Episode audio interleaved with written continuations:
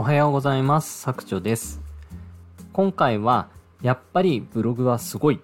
というテーマでお話をさせていただきます。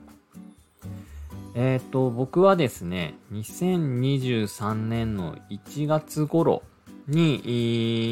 えっ、ー、と、最後のブログ記事を公開した以来ですね、えっ、ー、と、コンスタントなブログの更新っていうのはほとんどやってません。あの、途中でですね、あの、セールスライティングを目的にした、あの、LP とか、あレ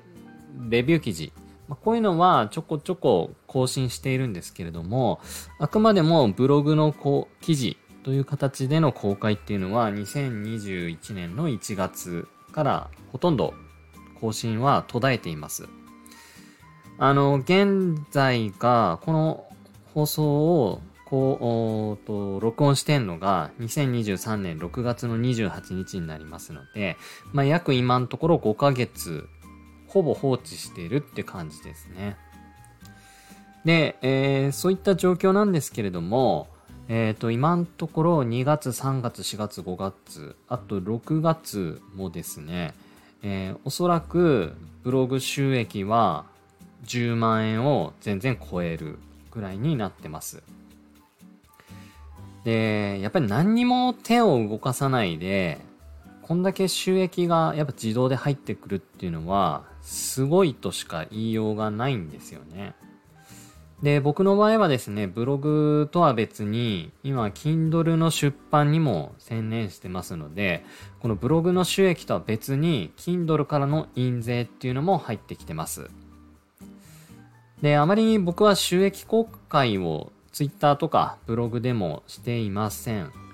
あのー、ブログを始めて、まあ大体11年、15ヶ月目ぐらいだったかな、まで、まあ月10万円を超える過程はですね、あの、毎月ツイッターで報告しつつ、グラフで整理していって、まあそれは、あの、権威性示すためにブログの記事冒頭に貼ったりとかしているんですけれども、まあ、それ以降はですね、あんまりこう収益を公開するメリットっていうのがないので、えー、収益公開はほとんど控えるようにしています。ただですね、あの、今言ったように、ブログではもうほとんど月10万円を切ることはなくなっています。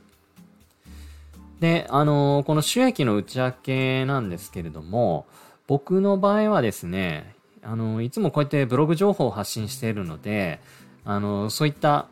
関係の収益が入ってきてるって思われがちなんですけれども、えっ、と、実はですね、半分以上が物販、物販からの売り上げになります。で、あの、僕はその物販、あの、言ってしまえばタクトレの、えー、スピンバイクというトレーニングマシンの記事がですね、ほとんど検索順位1位、まあ、もしくは1ページ目にほとんどの記事が載ってますので、まあそこからかなり、えー、アクセス数がありまして、それで Amazon とか楽天、まあ Amazon がほとんどですかね。で、えー、大体、えー、6万から7万稼いでいます。で、それ以外にですね、えっ、ー、と、資格、スマホでできる資格の登録サービスとか、ああいうのがありますので、それで A8 ネットからだいたい月1万から2万大体それがあ大きな収益の柱になってるって感じですね。で、それ以外にですね、僕はあの、ブログの情報教材とかもたまにアフィリエイトしてますので、その辺で、えー、っと、まあ、情報教材ってかなり、えー、単価が高いので、1件売れれば1万とか2万とか、多い時でですと3万入ったりするので、まあその辺が月に1回2回ポンと売れてるっていう感じですね。まあその辺で10万円を超えてるっていうような感じになります。で、これ以外にもですね、えっ、ー、と、Kindle でだいたい今月3万円は稼げるようになってきてますので、まあこれから出版を重ねるともう少し収益伸ばせれるかなっていうのは、あの先輩の Kindle 作家さんのたちの動きを見ていると感じている部分であります。で、これ以外にノートの販売とか、あと僕ブログ内で codoc というプラグインを使って有料コンテンツの販売をしたりしていて、まあ、それもですね、あのー、あんまり販売に力は入れてないんですけれども、まあ、月に、あのー、5000円とかは売れたりはしていますので、まあ、そういったものを合計するとですね、あのー、まあ、時には20万円ぐらいいくっていうのが、まあ、正直なところですね。で、あのただ今回はそのブログの収益の方にフォーカス当ててお話をしたいんですけれども、やっぱりですね、あの、僕も SNS からの集客とか、あコンテンツ販売をやってみるとか、いろんなことに挑戦して、一周巡ってですね、やっぱり SEO の集客って強いなっていうふうに感じてます。まあなぜなら今まで話した通り、まあほぼ放置でですね、あのー、集客ができて売り上げも立つというところです。で、この仕組み作りに関しては、ちょっと話し出すと時間が足りないので割愛しますけれども、やっぱりしっかり仕組みを作って、で、あの、読者さんの欲しい情報をしっかり提供してあげれば、あの、検索の上位に食い込むっていうのは、もちろんキーワードとかジャンルによりけりですけれども、可能です。で、そこをしっかりですね、戦略の練って SEO を攻略していくと、ぱりほぼ自動でお金が入ってくるっていうのが、あの、作れてきますので、ブログで SEO を対策するっていうのは、まあも、し、あのー、ウェブで稼ぎたいなら、まあ必須じゃないかなっていうふうに僕は思ってます。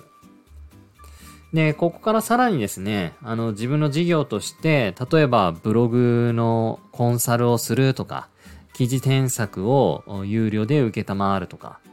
えー、もしくは Kindle の出版の方でも少し、あのー、実績ができてきたら出版サポートを受けたまるとか、まあそういったことで収益をどんどんどんどん伸ばすってこともできるんですけれども、それってですね、やっぱり自分の時間を売って、えー、お金を得るっていう仕組みになってるので、まあもちろんそういうのって非常に高単価で売るっていうのが、まあ基本ではあるんですけれども、やっぱり僕はですね、副業の範疇で、あの、だいたい月10万円もらえれば、まあ全然十分っていうふうに考えてますので、あんまりそういう高額なですね、コンサルとか、あ出版サポートというのは、やる予定は今のところないです。一つやろうかなって思って、途中まで用意しているのが、ブログの記事添削です。これに関しては僕は今ちょっとほぼ収束してますけれども、外注ブログ運営してますので、かなり記事添削の経験があります。で、記事添削を通じてですね、あの、いろんな方に僕のノウハウを直接お伝えできるっていうところには魅力を感じておりますし、まあ、記事添削ぐらいならですね、えー、1日、もしくは半日ぐらいかければ、だいたい仕上げることができるので、まあ、それ相当の値段設定にはなってしまうと思うんですけれども、記事添削事業を、えー、売り出すということは、あの、少し準備はあります。ただ、僕はなるべくこう自動化にこだわっていきたいので、あの、あんまりそういったところに力を入れて、えー、集客するっていうのは多分やらないです。えっ、ー、と、話がちょっといろいろ飛んでしまいましたので、最後でまとめますと、やっぱりブログはですね、SEO を極め極めることで自動収益化っていうことができます。まあ、いわゆる不労所得っていうものになると思いますので、ぜひですね、あのブログ頑張ってる方は SEO、えー、これをしっかり学んでいただければと思います。で、特に大事なのは本質になりますので、僕が出版しております、誰も教えてくれない SEO ライティング術。あれにですね、あの大事な SEO のノウハウは僕はしっかり詰め込みましたので、ぜひ参考にしてください。では本日は以上となります。ここまで聞いてくださりありがとうございました。